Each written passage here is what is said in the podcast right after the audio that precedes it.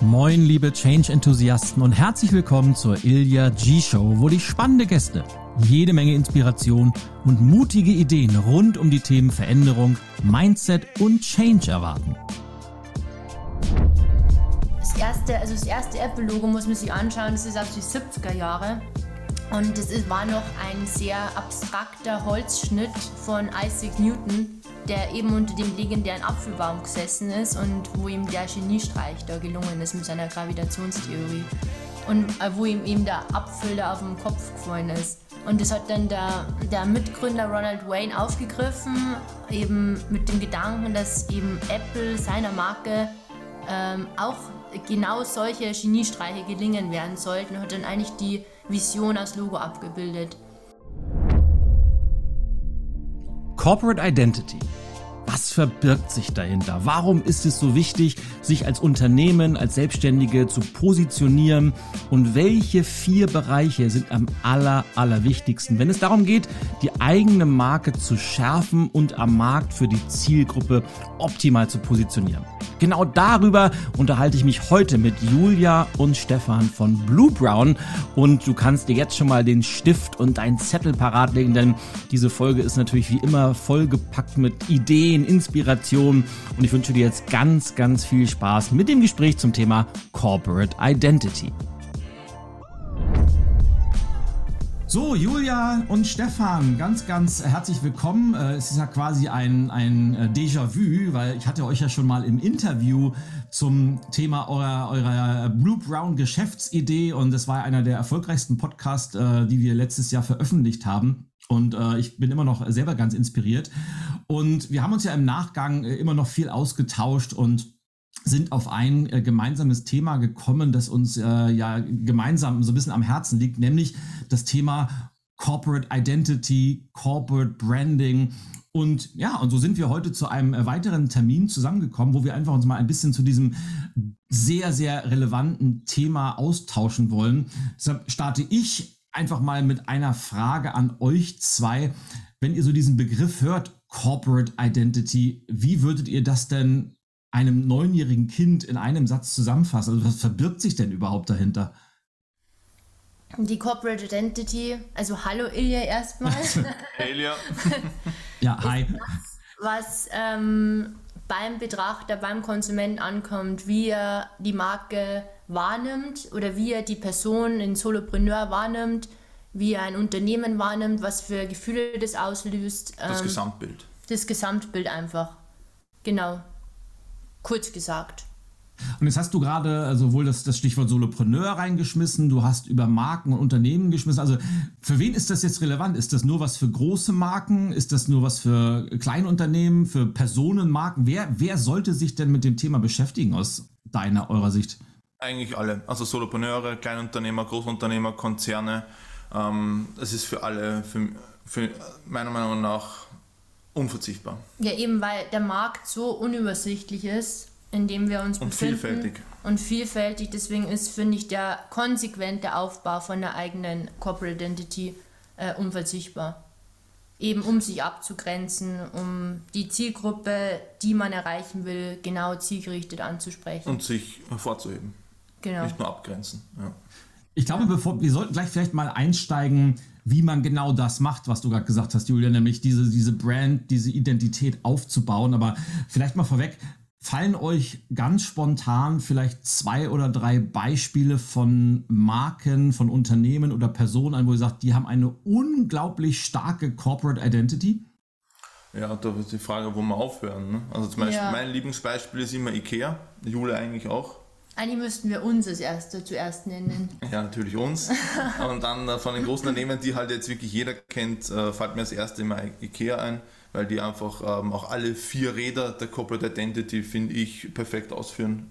Ja. Mein, mein alter Arbeitgeber übrigens, von daher finde ich das natürlich ein super Beispiel. Was ja. macht IKEA gut oder also anders, was macht IKEA besser als andere Marken? da merkt man einfach, die ganze Identity ist in einem Schliff. Also, oder sagt man das so? Aus einem, aus einem Schliff. Na, weil es einfach eben, dass die Corporate Identity laut uns eben aus vier Rädern besteht und die, also IKEA einfach alle vier Räder wirklich professionell ausübt. Also Welche vier Räder sind es? Ähm, ja, das ist eben eh das Witzige. Ähm, es denken viele, dass Corporate Design die Corporate Identity ist, aber ähm, Identity hat vier Räder wie ein Wagen. Darunter ist das Corporate Design das eine Rad. Dann gibt es ja nur das Corporate Behavior, die Corporate Culture und die Corporate Communication. Und nur wenn das alles zusammen stimmig ist, fährt das Auto und ähm, man kann da eins weglassen und dann mal Dreirad, dann fällt man vielleicht um. Ähm, und Dreirad ist uncool. Dreirad ist uncool. Aber wenn alle vier stimmig sind, und das ist eben bei, bei Ikea so, die machen es von vorne bis hinten richtig ähm, perfekt definiert. Aber es ist auch gewachsen. Ich glaube nicht, dass die von Anfang an das alles so perfekt definiert haben. Na, sicher gewachsen, ja.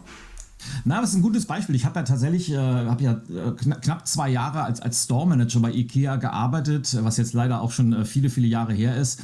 Also schon, schon über 15 Jahre.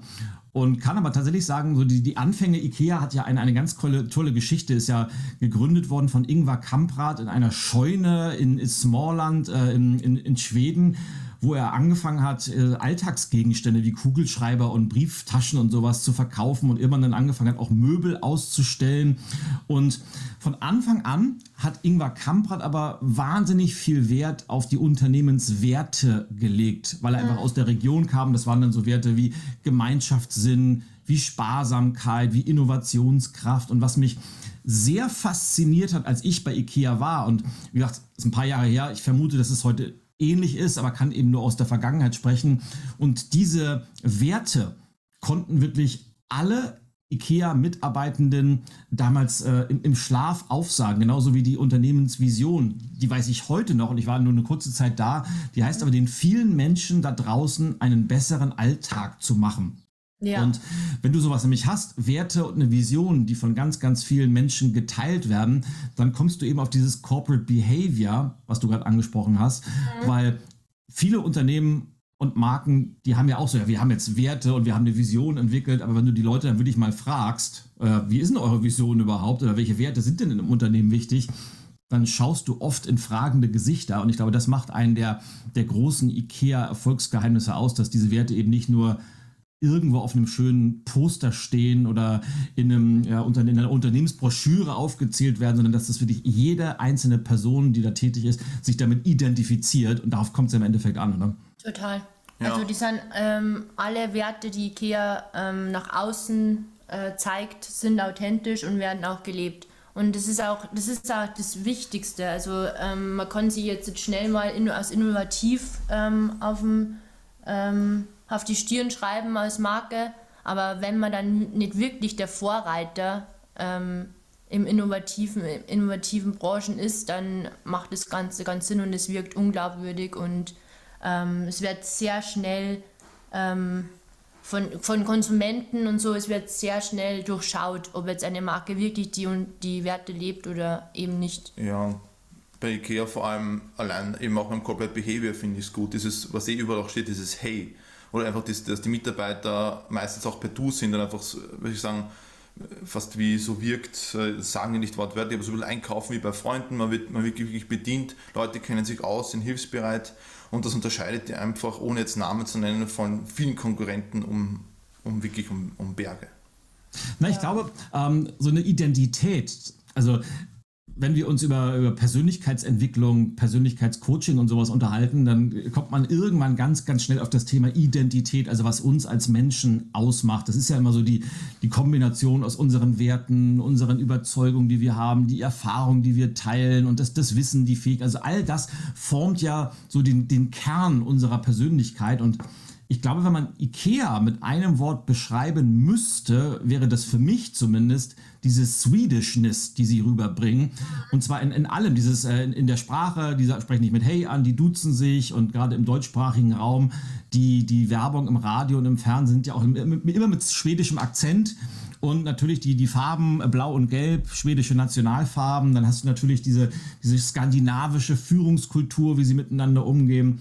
Und ich finde es ganz cool, dass IKEA das tatsächlich aufgebaut hat über die Jahre. Und du hast sofort ein Bild im Kopf, was du ausschließlich mit dieser Marke verbindest. Und ich glaube, das, das ist es eben, was so eine Corporate Identity ausmacht, oder? Fallen euch weitere Beispiele ein, abseits von IKEA? Apple. Apple, auf jeden Fall. Ja. Also auch einer einer Lieblingsbeispiele einfach, ja. Die, ja, wo aber auch das Logo zum Beispiel auch sich gewandelt hat, Ja. aber auch über ein, ein geschichtlich interessant ist, wie sich die äh, mit, der, mit der Identity einfach weiterentwickelt haben, im Positiven, also unfassbar im Positiven. Ja. Total. Ja. Also es ist einfach so einprägsam gewesen. Ich kann mich noch erinnern, der erste Laptop meines Papas, damals aus Amerika mitgenommen. Und ich kann mich heute noch erinnern, einfach was das war. Einfach das Logo und alles. Ich kann mich auf den Millimeter genau noch erinnern. Ja. Also Weißt du, Ilja, warum äh, Apple einen Apfel hat als Logo eigentlich? Ich bin mir nicht, ich habe mal einmal auf jeden Fall, ich habe mal eine, eine Grafik gesehen, wo drauf dargestellt war, wie dieser Apfel entstanden ist. Es ist ja nicht aber nur, dass es ein Apfel ist, wo oben eine, eine Ecke abgebissen wurde, sondern es hat ja ganz, ganz viel mit geometrischen Formen zu tun und äh, ich glaube, da steckt eine ganze Menge Gehirnschmalz dahinter, aber ähm, die Story dahinter kenne ich jetzt nicht. Vielleicht kannst du sie kurz erklären. Die, ähm, das erste, also das erste Apple-Logo muss man sich anschauen, das ist aus die 70er Jahre. Und das ist, war noch ein sehr abstrakter Holzschnitt von Isaac Newton, der eben unter dem legendären Apfelbaum gesessen ist und wo ihm der Geniestreich da gelungen ist mit seiner Gravitationstheorie. Und äh, wo ihm eben der Apfel da auf dem Kopf gefallen ist. Und das hat dann der, der Mitgründer Ronald Wayne aufgegriffen, eben mit dem Gedanken, dass eben Apple seiner Marke ähm, auch genau solche Geniestreiche gelingen werden sollten, hat dann eigentlich die Vision als Logo abgebildet. Also ziemlich cool, weil es einfach so ähm, konträr zur Konkurrenz ist. Kein technisches Logo, sondern ein angebissener Apfel. Und bis he- heute unschlagbar. und jetzt wird es immer, immer, immer weniger quasi. Ja, es wird immer oft so. Aufs, also aufs Wesentliche reduzierter und reduzierter. Ja. Kannst du sicher noch erinnern, Ilion, dieses bunte Apple-Logo mit den, waren das fünf, sechs Farben da? Naja, Think, Think Different war ja, war ja der, der Claim damals. Ja. Ja. Naja, das, ist ja die, das ist ja die große Kunst, etwas sehr, sehr Komplexes so stark zu reduzieren, dass du aber trotzdem noch die Komplexität erkennst. Es gibt ja dieses ganz berühmte Beispiel von Pablo Picasso, der hat einen, eine Zeichnung, wo ein Stier drauf ist. Und dieser Stier besteht im Prinzip nur aus vier oder fünf Bleistiftstrichen. Aber es gibt eine Abfolge von Bildern, wo der Stier ganz am Anfang noch komplett vollgezeichnet ist, also mit, mit allen Muskeln und mit allen Details. Und dann sieht man, wie Picasso das immer weiter reduziert hat. Das sind insgesamt, glaube ich, ist eine Abfolge von zehn oder zwölf Bildern. Und zum Schluss hast du nur noch diese drei, vier Linien und du weißt trotzdem, das ist ein Stier. Und ich glaube, das hat Apple perfektioniert mit dem Logo. Fällt euch noch irgendwas, fällt euch ein Beispiel aus dem, aus dem Das ist genau das, was man aber nicht schafft. Ja, Entschuldigung. Ja wo, wo nichts. Eben, dass das, wenn das so gemacht ist wie von ihm, eben kein Logo von der Stange ist, sondern einfach äh, dieses Logo etwas auslöst, einfach nur etwas äh, assoziiert, also quasi nicht plump darstellt, sondern einfach da ist, jeder weiß, also man erkennt es, aber es ist nicht zu plump und nicht zu einfach erkennbar. Ja. Da kann ich meinen Lieblingssatz reinschmeißen. Und zwar mein Lieblingssatz ist, ein gutes Logo ist so einfach wie möglich, aber so komplex wie notwendig. Ich finde, das bringt es immer auf den Punkt, weil ich finde, ein Logo muss möglichst minimalistisch gestaltet werden, aber dann eben so komplex genug, um wirklich eigenständig und dann wiedererkennbar zu sein. Ja, das ist was dran. Und jetzt fällt mir um, um mal das Thema vielleicht abrupt, aber ich greife den Gedanken einfach mal auf, um das Thema abrupt zu wechseln, weil bei vielen Unternehmern und, und ich arbeite ja viel äh, mit kleinen Unternehmern, mit mittelständischen, aber auch viel mit Solopreneuren, da habe ich oft so den Eindruck, wenn die sich mit, mit diesem Thema beschäftigen, haben die ja auch gehört, ja, wir müssen uns ja irgendwie positionieren am Markt und wir müssen uns abgrenzen und ja, da braucht, für die ist dann gleich äh, Positionierung gleich Logo. Und wenn ich das Logo erstmal habe, dann bin ich auch fertig und dann gehen die irgendwie auf Fiverr oder auf äh, 99 Designs oder Upwork und äh, engagieren dann irgendeinen Freelancer und der macht ihnen ein ganz schickes Logo und dann schreiben die das auf die, auf die Webseite und vielleicht noch auf eine Visitenkarte, wenn sie denn noch welche haben heute. Und dann machen die einen Haken dran an das Thema Corporate Identity. Aber das ist ja, Logo ist ja nicht gleich Corporate Identity, oder? Na, Logo ist eigentlich nur der Grundstein von, finde ich, am überzeugenden Markenauftritt. Weil ganz viel, ganz viel mehr dazu gehört. Eben wie du gerade gesagt hast, die Unternehmen machen oder Selbstständige machen vor allem den Fehler, dass sie dann äh, ihre Werbemittel einzeln dann gestalten und dann keine Rücksicht auf das Gesamtbild legen. ist leider sehr häufig. Also auch ein Beispiel, die Visitenkarten haben nicht mehr so viel einen, einen Wert heutzutage. Also werden die quasi möglichst billig irgendwo produziert für 0,02 Cent und dann braucht man doch diese Visitenkarte, tut sie raus und das Logo ist quasi anders positioniert als beim, auf der Website und das Papier ist äh, schon zerknüllt, auch wenn es aus dem Visitenkartending rauskommt, wie ein Papierflieger mhm. und ähm, da wird quasi aus vielleicht einem echt einem coolen Unternehmen oder einem coolen Solopreneur quasi relativ schnell äh, sinkt da die Werte oder der, der, die Darstellung der Wertigkeit. Das sind so Kleinigkeiten, die das auch unbewusst, ich, unbewusst ist, wenn es mir schon irre, das Wort habe ich sehr gern, weil einfach das unbewusst einfach was auslöst. Ja, oft wird, wie du gerade gesagt hast, dann eben gedruckt, wo es am billigsten ist und dann wirkt es ziemlich schnell unprofessionell. Und was dann aus dem guten Willen zum Sparen entsteht, kostet dann einfach im Nachhinein ganz viel Überzeugungskraft gegenüber vom Kunden das, ist jetzt nicht, äh, das sind jetzt nicht Riesenkosten, die man aufwenden muss. Man muss einfach nur selber dem einen Wert darstellen. Also sich selber als Solopreneur, als Unternehmer, als Konzern sich denken, okay, wenn ich das die Identity durchziehe, dann ziehe ich sie durch und mache keine halben Sachen, weil die Kunden merken das bewusst und unbewusst sofort. Ja, und es kehrt eben dann zum professionellen Logo eine Corporate Design Guideline, eben für ein homogenes Erscheinungsbild. Und abseits noch vom Logo will ich noch sagen, ein Logo soll ähm, erstens auch wiedererkennbar sein, soll Emotionen erwecken. Es soll nicht einfach plump den Pinsel darstellen vom Malerbetrieb. Also das, äh, jeder kennt das vielleicht, 90% der Malerbetriebe, nicht bös gemeint, liebe Maler, die ich kenne. Haben nee, halt ich, habe, ich habe viele Maler in meinem äh, Freundeskreis und äh, ja. kann das nachvollziehen. Ja, eben, da ist halt oft dann der, der, der Pinsel halt im Logo und da steht halt Malerei Meier und dann steht noch der Pinsel drin. Das ist halt, es reicht ja, wenn da Malerei Meier steht und man könnte ja den Pinsel entweder äh, andeuten oder halt sonst ein Logo so darstellen, dass eben assoziiert, dass das mit Malerei etwas zu tun hat und Aufmerksamkeit so an sich zieht. Aber wenn ihr jetzt sagt, dass das Logo ist nur ein, ein Zahnrad in diesem ganzen Gebilde Corporate Identity, wie geht ihr denn vor? Also mal angenommen, äh, ich starte jetzt entweder ganz neu durch mit meinem Unternehmen oder ich habe mich entschieden, ich möchte mich endlich gescheit rebranden. Ähm, wie, wie würdet ihr mit mir, wie würdet ihr mich an die Hand nehmen, um meine Corporate Identity gemeinsam zu entwickeln? Also worauf kommt es an und welche einzelnen Bausteine gehören denn dazu? Und wie lange dauert so ein Prozess vielleicht auch? So ein Prozess dauert manchmal Monate, gell? Ja, manchmal Monate, es geht auch manchmal schneller. Es kommt wirklich quasi, blöd gesagt, auf den Kunden drauf an, wie viel er sich schon Gedanken gemacht hat, wie viel er sich selber damit äh, beschäftigt hat. Ich jetzt Tage würde ich äh, streichen, wenn das ins Wochen oder Monate. Ja, aber wie gehen wir es an? Also wenn man es sich bildlich, bildlich anschaut, sind die Unternehmenswerte das Fundament. Also das ist der erste Step und die Mission ist dann die Wand und die Vision so ungefähr das Dach. Und nachdem das definiert ist, ähm, kann man die weiteren Schritte dann planen, so wie wir gerade beschrieben haben, oben die Next Steps von der Corporate Identity mit den vier Rädern.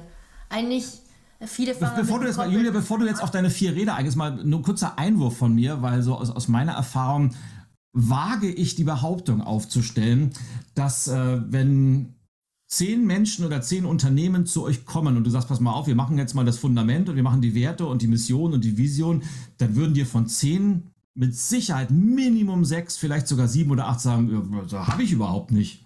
Mhm. Genau. Ja, ja. Eben, hat, haben die wenigsten. Haben die wenigsten. Oder sie haben äh, Visionen und Visionen, wo es uns allen dreien oder jeder, der sich ein bisschen damit auskennt, äh, etwas übel werden würde. Ne? Also einfach, wo man sich denkt, das ist ja kein Kompass, sondern das ist ja eigentlich eher hm, destruktiv, die Vision und die Mission. Also ja, plump gesagt, die Vision ist äh, super reich werden und die Mission ist, ähm, äh, wir machen Geld. plump gesagt, ja. Also das kommt äh, unterm, unter der Blume gesagt manchmal halt schon so rüber äh, mhm. von Kunden. Und da investieren wir schon relativ viel Zeit und auch manchmal Überzeugungsarbeit, was es aber auch Spaß macht, ähm, das sozusagen ein bisschen zu korrigieren oder halt, wie soll ich sagen, den richtigen Kompass zu finden, weil ähm, die Vision die Mission, egal ob das jetzt ein Solopreneur, ein Unternehmer, äh, Einzelunternehmer und Konzern ist, das ist in schwierigen Zeiten der Kompass, das ist der Antrieb, das ist die Möglichkeit, äh, die richtigen Mitarbeiter zu finden, das ist die Möglichkeit, die Mitarbeiter zu halten und vor allem nach außen hin wie bei IKEA, wenn das einfach passt, ja, wenn die äh, auch der, der CEO bis hin zum, äh, bis hin zum äh, Büro 0815 Angestellten das hat, das spüren die Leute einfach. Also, ähm, und wenn da die Vision, die Vision A nicht existiert oder B, das Wort falsch will ich nicht verwenden, aber vielleicht deplatziert oder halt nicht ganz äh, am richtigen Ort ist, dann kann das riesige ähm, Auswirkungen haben. Oder es hindert das Unternehmen äh, am, am, Wachstum. Mhm.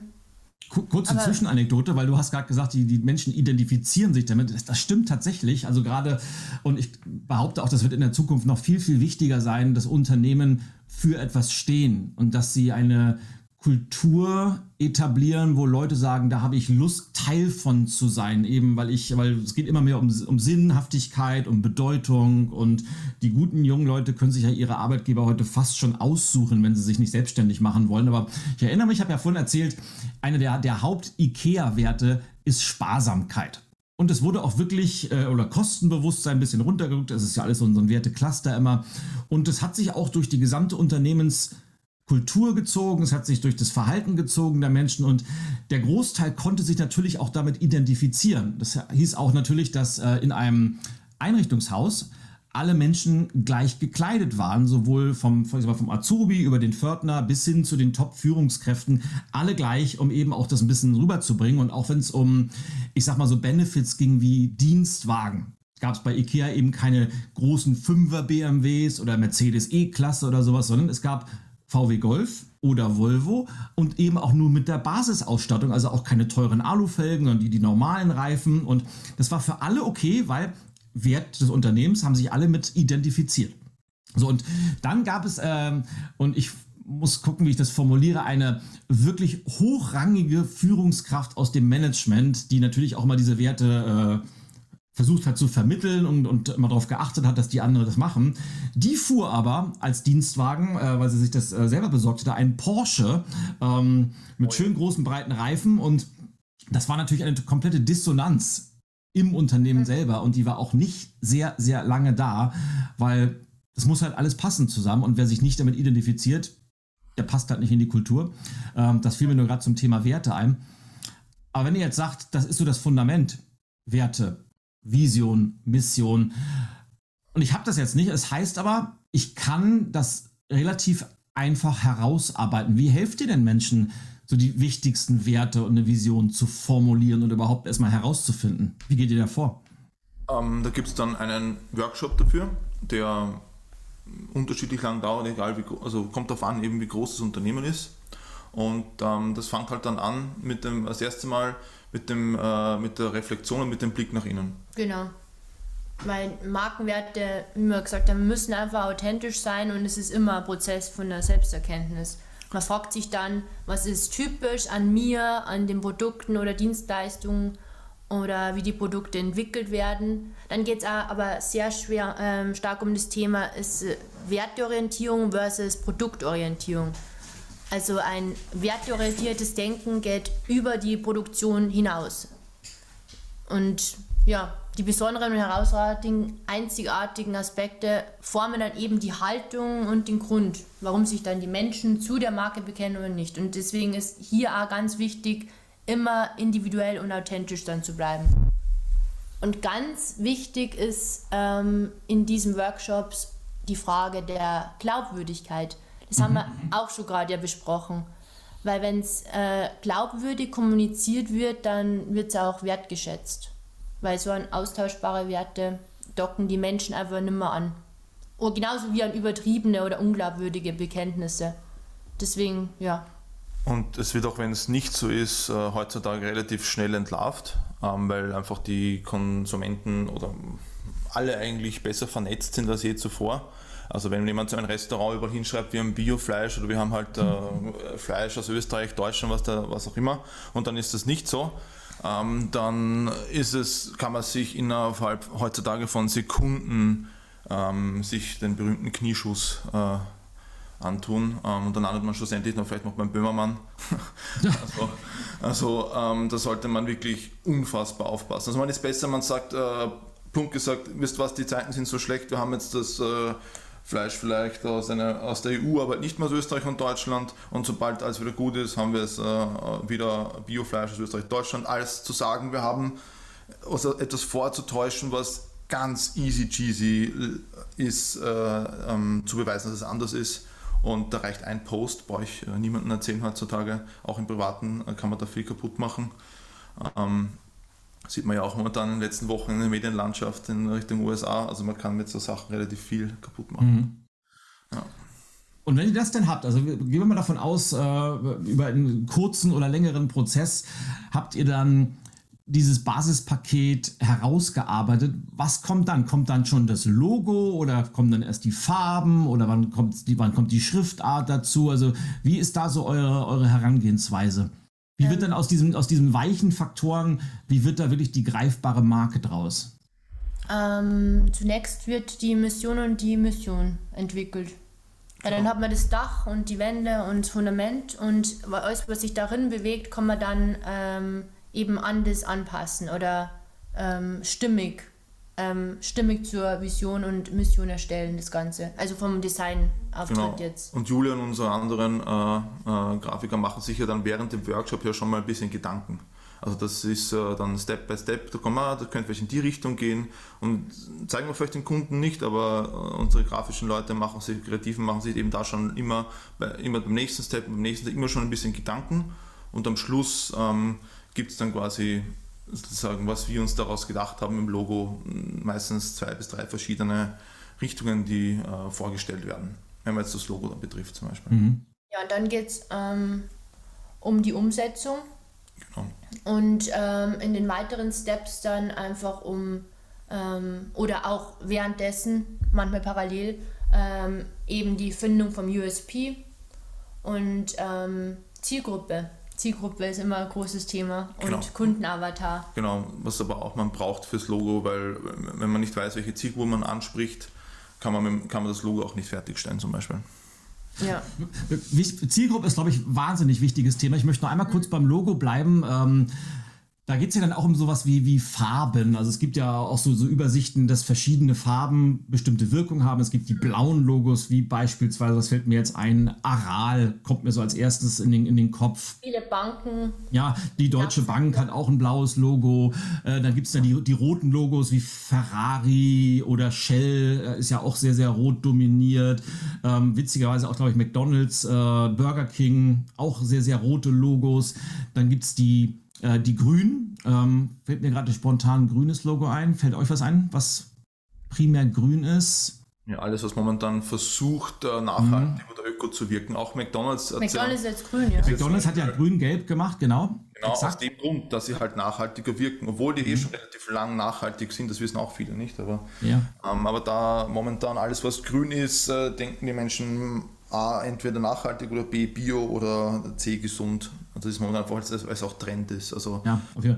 die, die gelben. Leider, leider ist zum Trend geworden. Leider. Ja, es wird teilweise sicher auch ausgenützt und irgendwelche irgendeinen Blödsinn erzählt. Das muss man schon ehrlich sagen. Aber Mhm. Ja, ich sag mal, aber es ist natürlich, Nachhaltigkeit ist eine der, der wichtigsten Themen unserer Zeit und natürlich versuchen viele auf einen, es ist ja immer so, wenn etwas im Trend ist, versuchen natürlich viele auf diesen Trend mit aufzuspringen. Aber jetzt sind wir wieder beim Thema Fundament, weil dann kommt es ins Spiel, was du gesagt hast, Stefan sowohl die Menschen als auch die, die na, Medien und mit Medien möchte ich fast ganz breit auch die, die Öffentlichkeit mit Social Media, Netzwerken etc., die, die spüren ja sehr, sehr schnell, ist das nur ein Lippenbekenntnis oder wird es auch wirklich gelebt? Und ja. dann hast du oftmals eben auch die große Gefahr, wenn du dann in so einen äh, Shitstorm gerätst. Äh, mir fällt das, wo du gerade von, von äh, Jan Böhmermann sprichst, ähm, gab es ja gerade diesen Riesenskandal mit der Maskenbestellerei äh, in, in, in, der Pandemie, wo nach außen gesagt wurde, wir machen das alles als Charity und uns ist wichtig, dass die Menschen sich schützen, aber dann kam raus, im, im Prinzip war es dann doch, äh, ging es nur um Profit und das kann dann auch sehr, sehr schnell in eine andere Richtung gehen, wo man eigentlich hin wollte. Ähm, wo komme ich her? Genau, dann gibt es ja noch die gelben Logos und Ikea fällt mir ein. Ähm, auf jeden Fall hat ja jede Farbe hat ja eine bestimmte Wirkung. Und wenn ich jetzt meine Unternehmensfarben definieren soll, sollte es dann, macht ihr da eine Art Farbberatung? Geht es darum, welche Wirkung möchte ich erzielen? Oder geht es darum, welche Farbe passt zu mir? Wie komme ich denn darauf? Bin ich ein blaues Logo? Bin ich ein rotes Logo? Bin ich ein grünes? Bin ich ein gelbes? Das kann man ziemlich gut ähm, aus den definierten Werten ableiten dann. Also eben, was wir gerade gesagt haben, wenn der sie, der, wenn er sich dann die Nachhaltigkeit zuschreibt, dann wird das sicher kein Pink im Logo sein sondern wird eher erdige Töne haben. Also ähm, dass, ähm, das ist auch sofort, ohne dass der äh, Betrachter ähm, das Logo lesen muss, einfach ähm, was assoziiert. Oder halt branchenabhängig auch, ne? Ja. ja. Ja, ihr beide seid ja auch große Tesla-Fans. Äh, Tesla ist ja rot, klassisches rotes Logo. Ähm, ist das logisch, dass Tesla rot ist oder könntet ihr euch auch das Tesla-Logo in grün oder blau vorstellen? Ähm, ähm, na, eben nicht, weil auch wenn grün und ähm, blau ja eher so die meisten ähm, Energie und wieder und ja, die äh, meisten Elektrofahrzeuge haben grün und blau, gell? Also die ähm, die Nummernschilder sind jetzt ja auch grün. Die Schernau mhm. ähm, Autos und so, aber weil Tesla einfach überall anders ist, finde ich es genau richtig, dass sie genau das, die gegensätzliche Farbe von der Farbpalette gewählt haben für und, ein Logo. Und ich finde, es passt auch zur Person selbst. Also als selbst, wir haben alle, also wir zwei zumindest, äh, Tesla-Aktien und mit einem Tweet in irgendeine Richtung ähm, hast du gleich mal 20% weniger.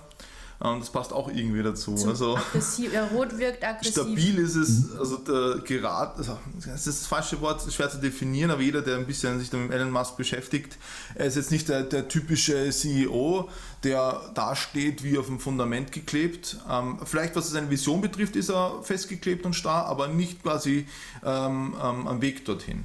Und darum finde ich, passt ziemlich gut. Und ähm, ich finde, dass der auch ähm, ja, einfach ein sau cooler Typ ist. Tut mir leid, zum Beispiel Elon Musk mhm. Werbung, der mal keine Werbung braucht. Ja, ich liebe Elon Musk. Musk ja. ja, ich sag mal so, vielleicht passt das auch sehr gut zu diesem Thema.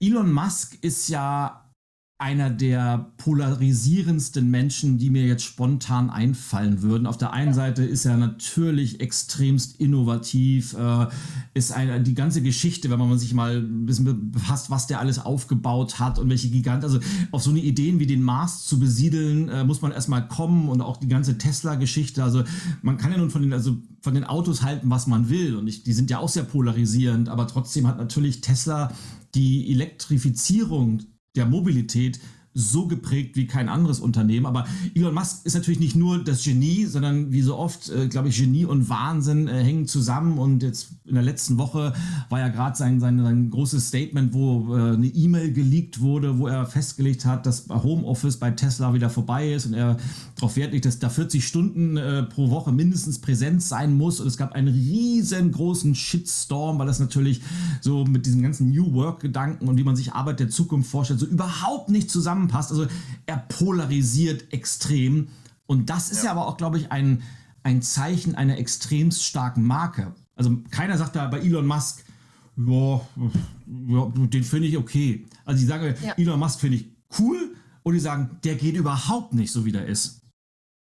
Ja. Das, wenn eine Marke so aufgestellt ist, ist es perfekt. Ich also alles, was, ähm, wenn einer Marke egal ist, dann wird es auch keinen ansprechen, aber wenn es polarisiert, ist auch in der Werbung ja, das ist ja so.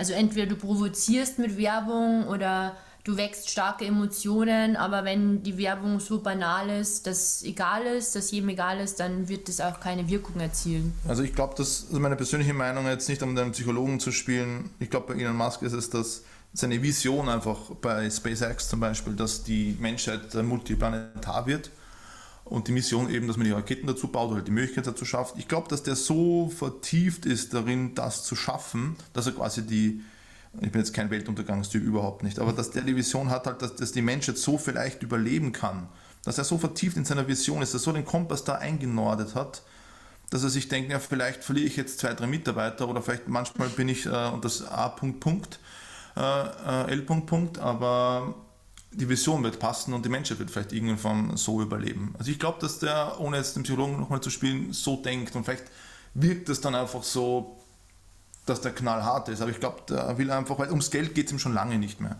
Also der könnte sich die Welt zweimal kaufen. Darum bin ich überzeugt davon, dass der wirklich abgesehen, also dass der das Geld abgehakt hat und die Mission durchstarten will und da muss man manchmal hart bleiben und verliert man manchmal Menschen. Ja. Wie sind wir jetzt zum Thema Corporate Identity auf, äh, auf, auf, die psychologische Analyse von Elon Musk gekommen? genau, wir waren beim Logo, wir waren beim Logo und den verschiedenen Farben.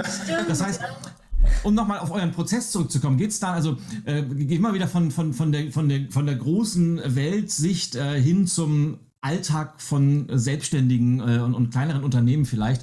Wenn ich jetzt mich für eine Logofarbe entscheide, geht es dann primär darum, welche Wirkung möchte ich am Markt erzielen, welche Wirkung möchte ich bei meiner Zielgruppe erzielen oder ist es eher so, welche Farbe finde ich persönlich gut? Also bin ich, würde ich mich eher so als grünen Typen sehen oder bin ich eher blau oder was ist da der, der, der richtige Weg?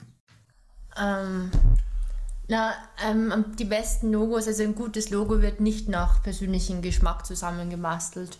Also wenn ich es jetzt mal so sagen darf. Also ein Logo, ähm, natürlich ähm, derjenige, der was das Logo, für den das Logo ist, für die Marke oder den, der Chef, der es entscheidet, muss natürlich mit dem Logo ähm, sich identifizieren können. Ja, natürlich.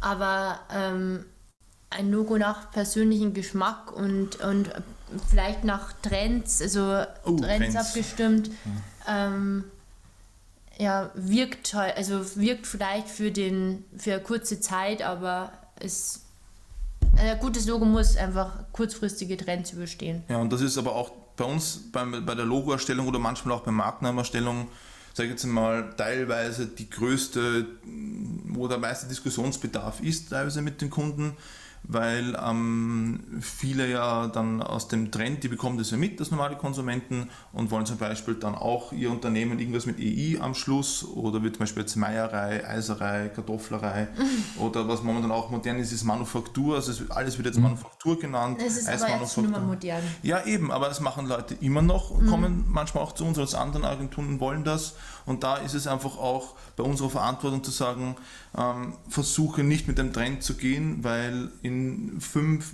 oder vielleicht ist es eh jetzt auch schon vorbei, aber in geraumer Zeit ist es vorbei und hat dann einen Wertverlust. Also er hat nicht so die Wertigkeit, wenn es ein typischer Trendlogo, Trendfirmenname ist, wie zum Beispiel früher die Bars, die alle irgendwelche Nummern drin hatten, das M32 mhm. ist 30. Das wird jetzt eher fast schon ein bisschen belächelt.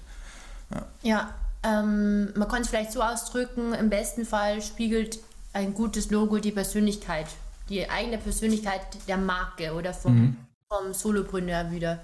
Weil es ist eigentlich wie ein Symbol für alles, wofür eben die Marke steht. Und deswegen soll es auf keinen Fall irgendein Zufallsprodukt sein, das dann unüberlegt nach persönlichem Geschmack zusammengebastelt wird.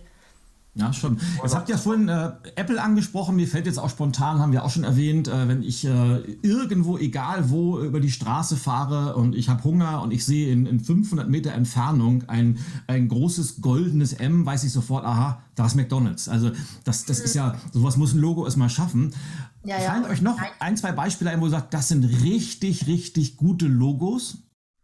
Eben, Julia hat glaube ich, schon kurz gesagt, Nike. Nike, ja. Das ist so einfach und so jeder erkennt es von der Weite. Und ähm, ja, ich Das wurscht, ne? Also das muss man ja auch mal schaffen, dass man mit einem, einem Symbol eine ganze Philosophie, also Nike steht ja auch für die Just Do It Philosophie und dieser, dieser Swoosh, äh, mhm. der schafft es ja dieses Just Do It irgendwie zu visualisieren und das ist ja eine, eine ganz, ganz große Kunst.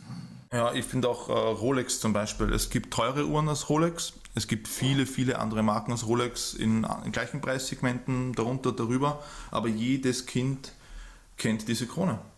Ja, ich persönlich mag das Rolex-Logo nicht. Ja, ich sage nicht, dass ich mag Aber ich bin eigentlich die Zielgruppe. Jeder. Du genau. bist die Zielgruppe und du findest es, ähm, also das spricht die Zielgruppe an. Also ja. genau wie es gestaltet ist, ist eine Serifenschrift. Ähm, es ist ein bisschen altmodisch vielleicht schon, aber es ist, ähm, es trifft genau die Zielgruppe, die es erreichen soll. Naja, es ist ja bei Rolex auch keine sehr innovative, keine moderne genau. und auch keine sprunghafte Marke. Von daher sollte wahrscheinlich Rolex äh, auch eher auf dem ähm, ähm konservativen Ende des Spektrums sich bewegen, was die, den ganzen Markenauftritt angeht, oder? Auf ja, jeden eh. Fall. Es ist ein beständiges ähm, Logo. Das, ja. Also das ist, was mir auch sofort mal einfällt. Ja. Was können wir noch? Hm. Nike, das ist immer mal gefragt wird, gell? Mhm, das ist immer gefragt werden. Tausend Logos jeden Tag. Äh, ja, das Google-Logo ist auch, mag ich auch ziemlich gern. Ja, stimmt, ja, ist auch ziemlich gut gemacht, ja. Apple haben wir auch schon gesagt, Tesla haben wir gesagt. Was ist dein Lieblingslogo, Ilja? Oder was ist dein Favoritenlogo? Naja, ich sag mal so, also Favoriten, also Nike aus, aus genanntem Grund, äh, weil äh, das die ganze Philosophie symbolisiert, finde ich extrem cool. Also McDonalds ist halt wahnsinnig visuell und du weißt halt genauso dieses, dieses geschwungene M, finde ich super, super gut. Mir fallen aber auch spontan so ein paar äh, Logos von Fußballvereinen jetzt ein. Also ist mal mein, mein Lieblingsverein, der Hamburger Sportverein, die haben ja seit vielen Jahren einfach nur die, die Raute und jeder weiß, aha, Raute, schwarz-weiß-blau, HSV. Weißt mhm. du eins zu eins sofort, um, um welche Marke es sich handelt. Ähm, der Mercedes-Stern, äh, auch super, super präsent, hat sich auch im Laufe der Jahre immer wieder gewandelt. Ähm, persönlich äh, finde ich jetzt das VW-Logo auch nicht äh, wahnsinnig schick, äh, bin jetzt auch kein riesen VW-Fan, aber da sieht man eben auch, wie sich das Logo entwickelt hat im Laufe der Zeit. Das heißt, die haben das immer wieder justiert. Das heißt, es ist immer noch vom Kern gleich, aber optisch doch komplett anders, als es vielleicht noch vor 70, 80 Jahren äh, der Fall war. Und ansonsten, was fällt mir noch ein? Äh, Red Bull finde ich nicht, also es wäre jetzt kein Favorit, um eine österreichische äh, Marke zu nehmen, aber natürlich auch äh, sehr präsent. Also weißt sofort, zwei Bullen, zack, Red Bull, hast du sofort. Ich glaube, Logos sind immer dann gut, wenn du sofort ein Bild im Kopf hast und weißt, aha, ich sehe dieses Logo und habe sofort ein Bild im Kopf, was die Welt dieser Marke beschreibt. Wenn ja. man das schafft, ähm, ist es, glaube ich, egal, ob es ein super innovatives Logo ist oder ob es etwas konservativer ist, wie bei Rolex jetzt beispielsweise. Äh, darauf kommt es an. Total. Ja, eben, weil da hat man definitiv äh, nicht die Zielgruppe, also man spricht auch die Zielgruppe nicht an. Wisst ihr, was ich meine? Also zum Beispiel ähm, bei Fußball, was der Ile vorher gesagt hat, ich würde das Logo nicht erkennen, aber zum Beispiel eben bei, bei Rolex kennt es mhm. wirklich jedes Kind, auch wenn er keine hat und keine will weil einfach auch die Zielgruppe, die nicht darauf gerichtet ist, das Ding kennt. Ich glaube, dann hat man es wirklich geschafft. Ja, exakt. Ja. Total. Das heißt, wenn wir jetzt das, das Logo haben, wie, wie wichtig ist denn so ein Logo? Weil ich habe immer das Gefühl, äh, dass das äh, Corporate Branding immer sehr, sehr stark auf Logos reduziert wird. Klar, weil das ist oftmals so der erste Kontakt, den du mit einer Marke hast. Aber wie wichtig ist es jetzt und äh, was ist vielleicht noch wichtig? Ja, das Logo ist eigentlich das Gesicht der Marke, wenn mhm. man das so ausdrücken kann. Ja. Das Erste, was ähm, der Betrachter sieht, was vielleicht im besten Fall hängen bleibt im Kopf. Der erste Eindruck, auch wenn man jetzt nur Installateur, äh, Salzburg-Installateur Berlin eingibt, man sieht halt bei Google heutzutage einfach schon mal die Logos und das löst einfach was aus. Also das, das, das ist der Ersteindruck und das, äh, ähm, der Ersteindruck, egal ob es ein Logo ist oder bei einem Menschen, ist einfach einmal das Wichtigste. Ob ich da jetzt weiterblättere oder ich weitergehe ähm, oder ob ich das Gespräch gar nicht suche, jetzt, wenn, wenn man es von Mensch zu Mensch sieht. Also der Ersteindruck ist einfach First Place.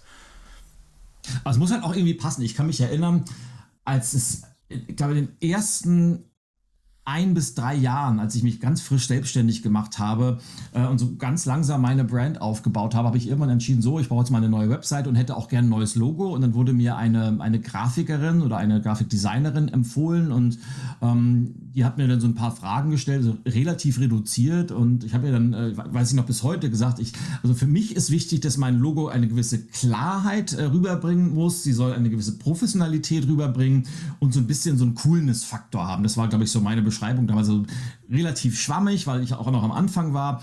Auf jeden Fall, äh, trotz der Klarheit, bekam ich dann eine Woche später so einen ganzen äh, Bogen an Entwürfen wieder. Und ein Logo war verschnörkelter als das andere. Also wirklich verspielt, mhm. feminin, also das komplette Gegenteil von Klarheit. Und ich wusste, ah, das, das kann nicht mein Logo sein, weil es passt mhm. überhaupt nicht zu mir. Und wie stellt ihr sicher, dass das Logo auch wirklich zu euren Kunden passt im Endeffekt? Ähm, ja, wir, also wahrscheinlich in deinem Fall hat sie ein bisschen ihren persönlichen Geschmack mit einfließen hm. lassen. Was ein häufiger Fehler ist. Ähm, wir gehen da ganz, ähm, sagt man, abstrakt an die Sache ran. Objektiv. Oder eben in meinem ähm, Designteam ähm, objektiv und ähm, ich mache das Logo nicht für mich, sondern für den Kunden. Also finde ich mir in die Welt rein, in der der Kunde ist. Ähm, manchmal ist dann, dann wirklich so, dass ich denke, ich mache das für mich, weil ich jetzt halt der Kunde bin. Also ich äh, schlüpfe dann mal kurz in die andere Rolle, ähm, eben um zum Verstehen, was er genau braucht und wie er sich am Markt ähm, bestmöglich platzieren sollte. Und dann entsteht ein Logo, das, also wir haben, bei uns gibt es keine klare Linie, weil einfach jeder Kunde unterschiedlich ist. Also wir haben jetzt nicht einen Stil, den wir jeden Kunden aufzwängen.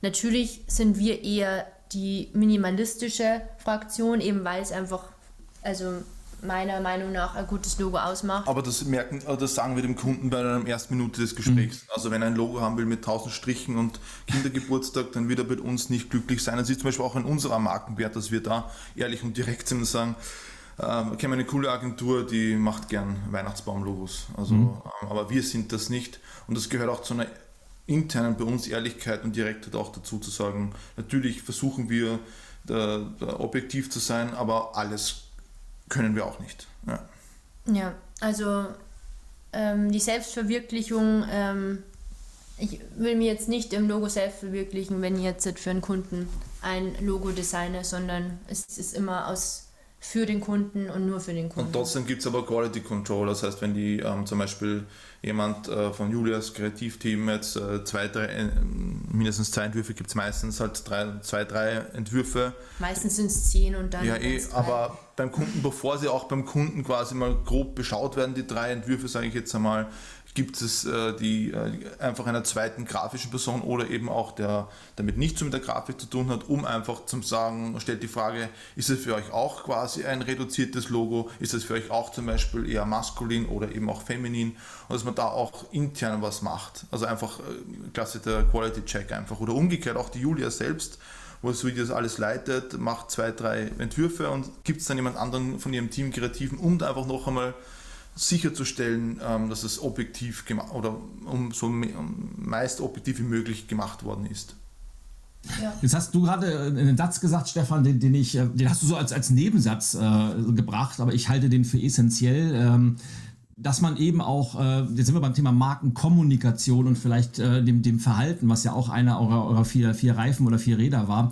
Das heißt, wenn man für etwas steht, wenn man Unternehmenswerte hat, dann ist es natürlich auch wichtig, dass man diese Werte immer als, als Grundlage der einzelnen Entscheidungen nimmt, weil alles, was man tut als Marke, egal ob man jetzt eine Personenmarke ist oder ob man eine, eine Organisationsmarke ist, alles, was man tut und auch was man nicht tut, spiegelt natürlich auch die Marke wieder und kommuniziert die Marke mit all ihren Werten, mit, mit der ganzen Vision und dafür, wo sie steht. Und wenn das eine, was man darstellt und das andere, was man tut, wenn das nicht zusammenpasst, dann ist eben die Marke auch nicht so stark, wie sie sein könnte. Und man kann durch bestimmtes Verhalten, glaube ich, auch seine, seine eigene Marke sehr, sehr schnell beschädigen und sollte deshalb immer sehr, sehr stark darauf achten, dass man die Marke deshalb auch so aufbaut, dass man sie auch jeden Tag leben kann und leben will und nicht irgendwie, jetzt sind wir wieder bei dem Trend, ich, ich habe da einen Trend, den würde ich gerne mitnehmen, weil der gerade am Markt sehr erfolgreich ist, aber eigentlich, wenn es nach mir geht, würde ich das ganz, ganz anders machen. Das passt ja langfristig eigentlich nie zusammen. Ich würde euch gerne mal einen Vorschlag machen, euch, euch beiden jetzt, weil gerade dieses Thema äh, Verhalten, also Verhalten an, anhand von Marke, aber auch dieses Thema Markenkommunikation und was da alles noch dahinter steht. Ähm, ich glaube, wenn wir da jetzt äh, einsteigen, da, da haben wir noch ein, ein, ein Riesenfass aufzumachen und ich würde auch trotzdem nochmal gerne ähm, den weiteren Prozess Schritt für Schritt mit euch durchgehen, was dann passiert, nachdem ihr das Logo definiert habt, wie wichtig so eine Schriftart ist und ob man auch äh, audiovisuell noch was machen kann zum Thema Marke. Also wie wichtig ist sowas wie ein, ein Audio-Claim, wie wichtig ist ein Claim überhaupt? Also dieser, dieser eine Satz, der für eine Marke steht, wie Think Different bei Apple oder Just Do It bei Nike oder Ich liebe ja. es bei McDonald's. Aber weil wir ja heute schon fast eine Stunde geplaudert haben, würde ich fast vorschlagen, wenn das für euch äh, okay ist und wenn ihr Lust drauf habt, dass wir einfach eine, eine kleine Fortsetzung machen und dann im zweiten Teil unseres kleinen Gesprächs nochmal äh, darauf eingehen, wie aus diesen ersten Ideen, die wir heute mal so ein bisschen besprochen haben, wieder am Ende wirklich eine Corporate Identity rauskommt, die eine Person, einen, einen Selbstständigen oder ein Unternehmen wirklich differenziert am Markt positionieren. Was haltet ihr denn davon? Ja, sicher, machen wir. Sehr, sehr gerne. Ja? Ja. Dann würde ich sagen, lass uns doch einfach nochmal so als äh, kleines, kleinen Abschluss, äh, vielleicht nochmal so eine, so eine kleine Abschlussrunde machen. Ähm, was ihr so als, als Idee mitgenommen habt aus, aus diesem ersten Gespräch und äh, worauf ihr euch im zweiten Teil am meisten freut. Du kannst anfangen. Ich darf anfangen. so, Erstens entschuldige ich mal für meine Ausschweifungen immer, aber ja, ich rede einfach gern über Themen, die mich interessieren, aber das betrifft ja viele Menschen. Ähm, also ich freue mich beim nächsten Podcast auf jeden Fall darauf, dass wir mehr auch ins Behavior gehen, auch mehr ins Design und vor allem, was mir wichtig ist, die Strategie dahinter. Also nicht nur die Corporate Communication grundsätzlich, aber einfach, wie da man am besten vorgeht und auch, ähm, was man da nicht machen sollte. Und ähm, was mir zu dem Podcast wichtig ist, eben, dass, weil das Logo jetzt ja ein großes Thema war, dass einfach, Julia hat gesagt, Aussagekraft. Und ich will es einfach nochmal betonen. Also wirklich Kraft. Ein Logo muss eine Aussagekraft haben. Ja. Ja? Ja. Ich habe nichts mehr äh, hinzuzufügen. Ach, du schließt dich einfach mal ganz flott deinem ja, Vorredner ja. an. Das ist immer eine sehr, sehr, sehr beliebte Technik. Na, dann äh, kann ich trotzdem auch, glaube ich, nochmal mal, mal meine Gedanken ähm, dazu äußern. Also ich finde immer wieder faszinierend, ähm, dass äh, dieses Thema Corporate Identity A extremst wichtig ist, weil es hat mit Positionierung zu tun, es hat mit Differenzierung zu tun. Äh, ich freue mich riesig, wenn wir auch nochmal über dieses Thema Zielgruppe sprechen beim zweiten Teil. Äh, Kundenavatar wurde angesprochen. Also wie konkret muss ich mir überhaupt meinen optimalen Traumkunden, wie, wie, genau sollte ich oder muss ich überhaupt den definieren im Vorfeld, weil ich glaube, viele machen auch nach wie vor den Fehler, also als Zielgruppe nehmen die einfach alle und dann mal gucken, was bei rauskommt, was ja selten funktioniert.